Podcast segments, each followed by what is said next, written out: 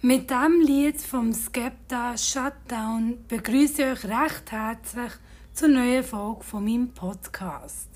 Ich finde, das Lied passt sehr gut zur Situation, wo wir uns jetzt seit 15 Tagen befinden. In meiner heutigen Folge geht es darum, wie es überhaupt zu einem Podcast gekommen ist. Der Ursprung findet sich, ich würde sagen, Mitte oder Ende Januar an einem normalen Samstagmittag im Globus.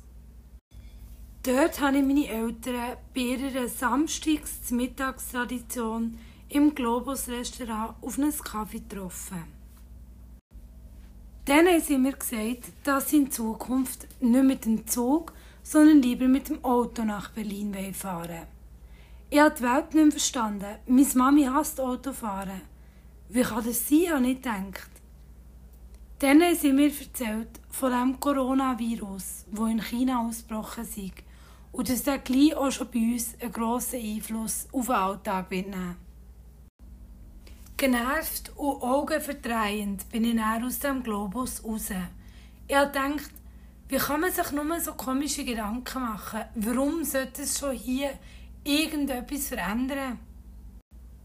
Bei einer Flasche Wein habe ich am Abend Niala von diesem Gespräch erzählt und ihr gesagt, dass ich mir absolut nicht vorstellen kann, dass bei uns je irgendwie der Virus wird ausbrechen Sie haben mir dann zu Versprechen abgeknüpft, falls wir uns mal nicht mehr sehen können, dass ich jeden Tag einen kleinen Podcast direkt aus meinem Quarantäneleben ihr schicken Da die Vorahnung von meinen Eltern seit 15 Tagen die Realität geworden ist und Niala mich freundlicherweise an das Versprechen hat erinnert, gibt es jetzt täglich bis zum Ende so einen Podcast.